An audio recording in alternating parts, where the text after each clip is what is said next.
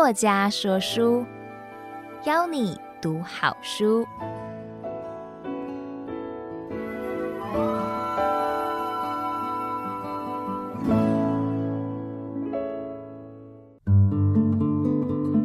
您好，欢迎收听由爱播听书 FM 制作的书斋音频作家说书，我是王福凯。这一次要和您分享的是我的著作《食与欲》。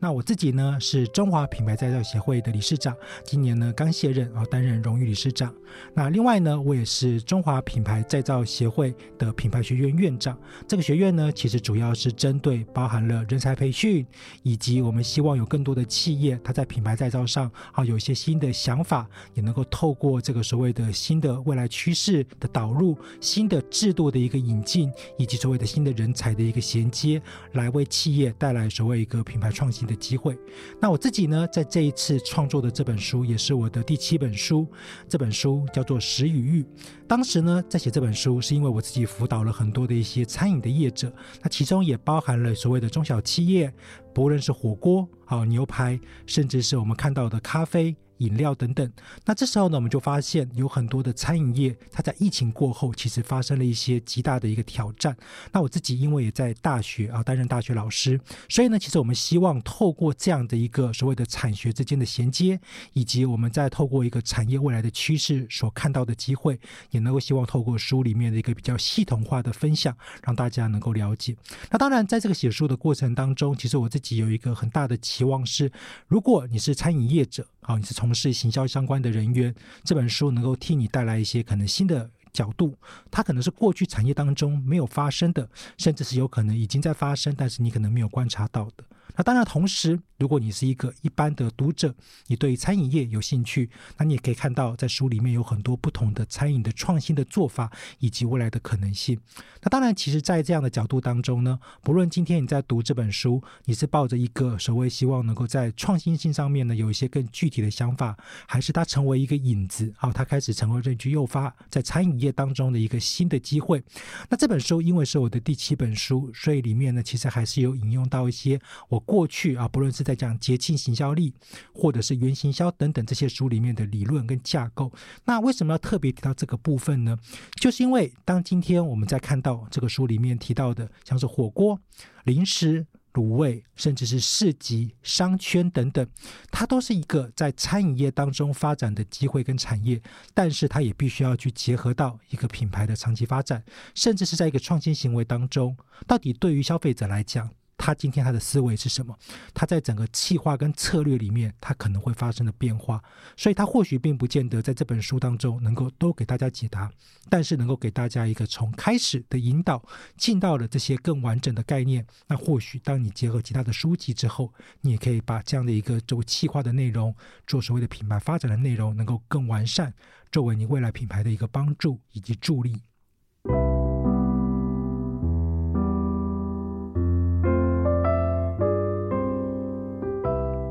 在《食与欲》这本书当中呢，一共有十个章节。那针对不同的食物类型啊主题来做区分。那其中呢，其实我自己蛮喜欢的几个大的主题，先跟大家简单的分享一下，像是怀旧创新啊、肉类的料理啊、所谓的一个商圈未来的趋势发展，所谓的餐饮未来可能透过冷冻料理。那当然，像我自己很喜欢喝咖啡，所以像是咖啡。或者是对于消费者来讲，可能会比较少见的，啊，所谓的一个未来的餐饮趋势，甚至呢，有很多的品牌想要去出海到国际，所以这些时候呢，都是在这个章节里面当中会出现的。那当然，其实对我自己来说，其中有一些章节是我自己相当偏好的。那以下呢，我就来跟大家分享一下，其中第一个呢是吃到饱。当然，其实对于很多的消费者来说，吃到饱的餐饮类型，它可能像从火锅，好到牛排，甚至是我们现在看到的很多的饭店的吃到饱。那其实，在书中呢，针对这个部分呢，我自己大概分类了几种不同的吃到饱的消费者，他的动机跟行为。那当然，其实有很多的人，他今天是因为考量说，哎，我可能希望说，我在一个环境里面呢，我可能跟家人、跟朋友一起聚餐。但是在我们吃饭的过程当中，我们可能会感觉到，就是这样一个吃饭的过程，它其实是需要大家各自在饮食当中的一个选择。所以，当如果今天我们去吃火锅的时候，我是吃到饱的，那我的食材大家可以依照自己的期望、自己喜欢的去做点选。那但是如果再把这样的一个吃到饱的模式放大，像有的人他可能会喜欢吃牛排，有的人可能喜欢吃泰式料理，甚至有人喜欢吃海鲜。所以像是饭店的吃到饱呢，它其实常常会成为了许多这个所谓的商务的聚会，或者是一些同学的聚餐的一个很好的选择的场地。但是对于业者来说，吃到饱，它其实现在面临的两个核心的问题。第一个是我们讲到的叫社会责任。大家都知道，其实事实上呢，在这几年有很多的一些社会环境里面，对于所谓的食物浪费，其实是越来越在意的。那这些时候呢，对于消费者来说，如果今天哎，我发现这家餐厅，对于在吃到饱这件事情上面，有一些比较特别的一些管理管制的方式，当然可能会影响到消费者的用餐的一个考量，但是它却可能对更多消费者来说，它是一个对于食物的一个避免浪费更好的做法，甚至他可能认为说这是一个品牌好的坚持。好，那是第一个呢，在吃到饱当中啊，可能开始发生了一个变化。那第二个呢，就是吃到饱的形态，大家可能会觉得慢慢的也有些饱和了啊？为什么呢？刚刚提到。你今天有牛排，好，你有烧烤，好，甚至呢，你可能日本料理、泰式料理都放进去，但有没有可能找到一些更新的、更不一样的料理内容呢？像前一阵子啊，我就刚好跟业者在建议，如果我们可以做原住民的料理吃到饱，好，那当然这是很有创新的。甚至呢，如果我们要是在往欧洲的方向去走，诶，有没有一些这种所谓的欧洲很特殊的料理，平常是不常见的，但是呢，我们却能够透过新的餐饮类别的导入，让消费者能够感兴趣。所以在书的章节当中，我们提到了吃到饱的消费者的类型，我们提到了对于消费者来说，一个品牌它可能可以在它的形象上塑造的影响。那但是必须不断的创新，让消费者觉得这是一个可以不断的回购的地方，而不是说我一次性的消费完了，它可能就结束了。好，那这个呢是在书的章节里面呢，我自己个人啊蛮偏好的。那第二个呢是牛排。那其实很多的人对于吃牛排这件事情，会有一点点稍微的感觉，它是就在特殊的时间、特殊的仪式才会去享用的。那不会言，在写这个章节的时候呢，我自己本身过去对于在吃牛排的经验当中，啊，是很小的时候，书里面我也提到了，因为家里面呢，可能诶长辈对于吃牛排这件事情，其实是他在特地的，就是说可能有赚到钱啊，或者是有一些其他的，可能对于在吃饭这件事情上面呢，他可能会希望有一个。仪式感的，所以这时候对他来讲，选择吃牛排的考量是，我可能要透过这个吃牛排的仪式或者是流程，让我的感受啊是更完整的。我们可以发现，从这个上菜啊、甜点啊、前面的一些所谓的汤品，一直到这个牛排的整个用餐的过程，一直到最后啊。他可能还有一个什么很有趣的仪式啊，比如说你生日的时候帮你唱个歌啊，啊，甚至会有些互动。所以这时候呢，其实整个在吃牛排，他可能从几百块钱到上千块钱，甚至当然有的人会说啊，我已经都吃到上万了。我其实在乎的就已经不再只是牛肉本身。毕竟呢，你真的要吃一块很好的牛肉，在牛排餐厅你会得到的是有限。所以牛排的餐厅业者从过去的那个辉煌的时代，他对于消费者来说，他提供是好的服务。可是慢慢的，哎，消费者的一个消费形态 M 型化，更有钱的人，他对于牛排的需求依然存在。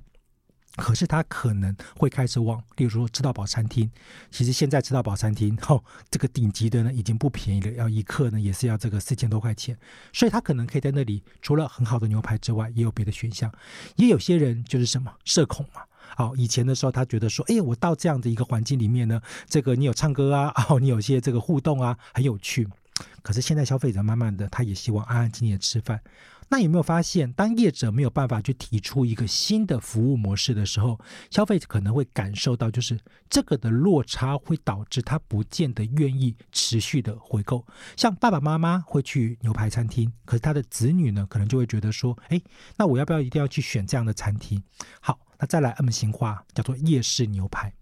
夜市牛排的出现，其实有很多的业者，他可能把这样的一个餐饮类型，透过了精简性之后呢，带进了消费者的生活。所以，当今天消费者他可以看到一客牛排只要两三百块钱，甚至有的更便宜，好一百多块钱。虽然说环境不怎么样，但是毕竟吃起来很开心。所以呢，对于这样的一个消费形态里面，它的另外一个族群就很明显的是，我只在乎一个 CP 值，我能够吃到牛排这件事。那当然，什么铁板面呐，哦，或者是可以换成蛋呐，哦，一个很简单的玉米浓汤。那当然会有人说，哎。那这样不是跟本来过去的一个牛排形态产生矛盾了吗？并不尽然，它取代的是过去那些比较没有机会吃到牛排的客群。所以对业者来说，在这个书里面我就提出来了，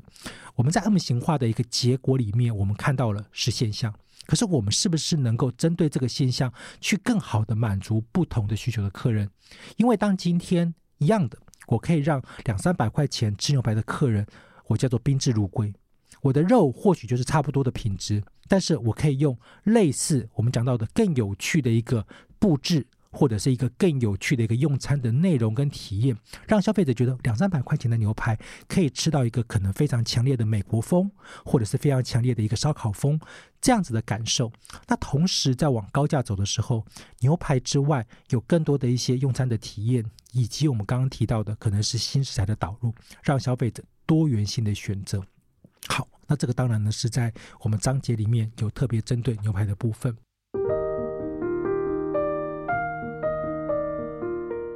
第三个呢，想跟大家分享的呢是咖啡。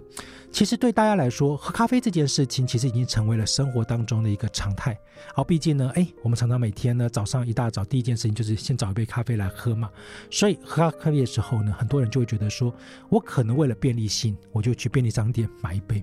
好不好喝是其次。可是至少它的品质是稳定的。那台湾的咖啡市场其实逐年的成长，我们甚至可以这么说，台湾到现在为止，很多人会觉得咖啡店开始饱和，可是仍然有很多的人。他其实本来就不进咖啡店，他需要的是咖啡本身。所以，例如便利商店的咖啡推陈出新，有更多的精品咖啡，有更多的一些哎，可能加入了不同的一些新的食材的元素的咖啡。所以消费者就会觉得，我想去体验什么水果咖啡啊，好椰子咖啡啊这些。那也有些消费者呢，他就是要一个很好的环境。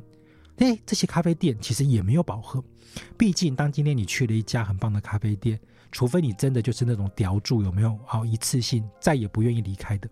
但是多数人都会希望我能够再去尝鲜嘛，不同的地方的咖啡店。所以在书里面呢，这边我也就提出来了另外一个很重要的考量点：当消费者对于咖啡本质上面的需求，它其实是三个极端，一个是在里面得到好的。氛围体验感。第二个是我透过了外带外送的方式，在自己的工作环境，在家里面也可以享受到一个好咖啡。最后一个，我甚至我都不需要这些咖啡店了，我想要自己买咖啡豆，自己在家去做咖啡的冲煮。那咖啡品牌可不可以给我这个支持，给我这个帮助呢？所以像这时候呢，我们就可以发现，像是星巴克。他可能就会去推出消费者自己在家冲煮的一些咖啡豆。那路易莎呢？可能他可能就透过了更多的外带的一个优惠，鼓励消费者外带外送。那但是还是有很多的一些所谓的这种在地商圈型的咖啡店，它的切入点就是针对了消费者观光客。我来一次，哇，觉得这个地方好美好，或许有机会再来，但也或许他不再来了。但他会透过打卡分享，像有的是用怀旧的元素，有的呢可能是用玩具的元素，元素也有的可能就是黑胶唱片的元素等等，让消费者诶。即便我就是一次性的，但是那些还没来过的，但是我的同好朋友会感兴趣。好，那今天呢，在最后一个部分呢，那我要跟大家分享的呢，其实事实上是茶饮。很多的人都会觉得茶饮的市场一样的是饱和，可是，在书里面我就要特别的说明，所谓的茶饮，并不是只有我们现在看到的这些街边手摇饮。我记得我蛮年轻的时候呢，其实我还蛮喜欢去这种所谓的一个茶饮店的。什么叫茶饮店？大家不要想歪，就是真的花钱泡茶的那种啊。其实这个真的是一个很有意境的环境，就是你呢，老板就会介绍你一下，哎，这有哪些茶，然后呢，你就选一种。在那个地方其实有一个小小的甜点，你可以吃啊，你的茶可以回冲。但是你在那里，你可能会看书看一两个小时，也有可能你听到他的音乐，古典的音乐。你会觉得很舒服，好，那在很小的时候呢，在这样的一个机会，诶，我就觉得说，其实真正好的茶饮的体验是在这里。后来呢，当然因为很多的时候我们必须考量便利性嘛，所以呢，怎么样更快的能够买得到这些好的手摇饮，或者是有很多的人对于单纯喝茶这件事情，他不见得这么有兴趣。很多的女性朋友们可能会觉得说，哇，我喝一杯红茶、绿茶、乌龙茶，味道就是这样。所以这时候呢，可能喝一杯奶茶。奶茶里面呢，可能要加上芋圆、仙草，哈，各种不同的元素。所以这时候呢，这些手摇饮店呢，哎，他就把这些东西作为了一个好的诉求。慢慢的，消费者开始接受了这样子一个所谓的新的产品。可是大家可以发现哦，这些产品并没有谁家叫做专属。今天你可以用芒果去加入手摇饮，我明天就可以去换另外一种水果加入手摇饮。所以这时候呢，接下来就进到了下一个竞争阶段，叫做品牌形象。有的可能透过联名的方式，让更多的消费者在杯子，在所谓的一个外带的过程当中，可能包含了容器，甚至是我们看到的所有的循环杯、环保杯的赠品，它都可以加入所谓的联名元素。那再来，还有一部分的店家，他开始去坚持，他说：“哎，没有关系嘛，现在大家可能都喜欢追求这种很多元的食材，但是我就是用最好的一个茶饮，让消费者能够从过去的美好，只是便利性的提升。那这些呢，其实都是在品牌沟通上，他必须要塑造出来的一个品牌定位跟形象。那还有一部分呢，他可能会坚持就是不涨价。好，那其实，在手摇饮的市场里面呢，这个逐年涨价，慢慢就变成了一个。常态，好，有些人会发现，现在一杯珍珠奶茶可能都已经要七八十块了。那像我上次看到，好，在这个新竹地区，一杯的这个顶级珍奶要三百多块钱，哎，结果他也没倒啊，他一样可以活得还不错。但是也有那种，就是消费者觉得它其实就是二十五块钱、二十块钱的茶，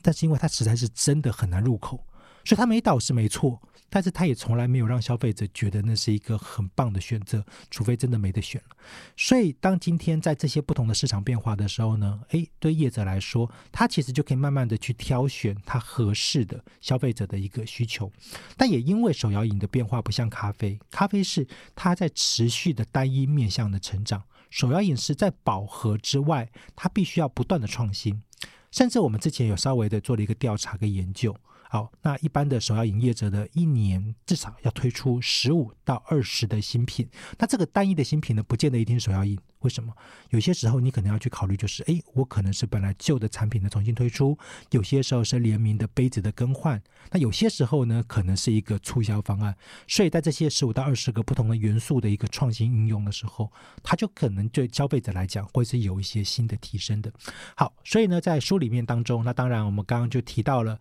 不论今天。是从对于一个 M 型化的社会里面找到新的商机，还是说我们在既有的消费者的一个需求里面，我们去透透过了品牌的一个形象塑造，还是产品本身的价值的连接？最后，对于消费者来说，其实核心是我喜不喜欢你，我愿不愿意重新的回购你。那当然，在书里面其实还有提到很多的一些不同的章节，那也很欢迎大家可以在这个部分呢，哦，再进一步的，不论是阅读后呢，我们在线上交流，还是呢，透过未来有机会在节目当中呢，啊，一起来做互动。那这些呢，其实也都是在我们这一次的分享当中啊，很重要的一个地方。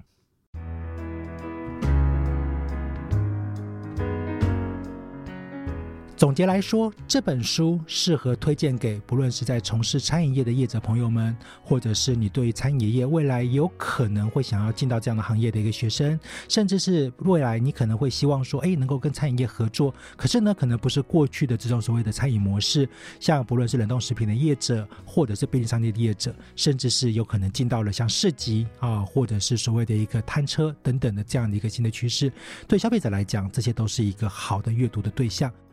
最后听完这个节目呢，我鼓励大家，也希望去想一想，如果你自己是餐饮的从业者，未来有没有更多的创新性能够应用在你自己的品牌当中？但如果你是还没有进到这样的一个行业的，有没有是你其实很希望在餐饮业里面能够被看到的？那当然，对大家来说，也希望能够再持续的啊跟我们来做互动。我是王福凯。祝福你，也希望这本书能为你带来更多新的启发，也希望你能够继续支持我的著作。希望下次还有机会为您说书。感谢您的收听，我们下次见。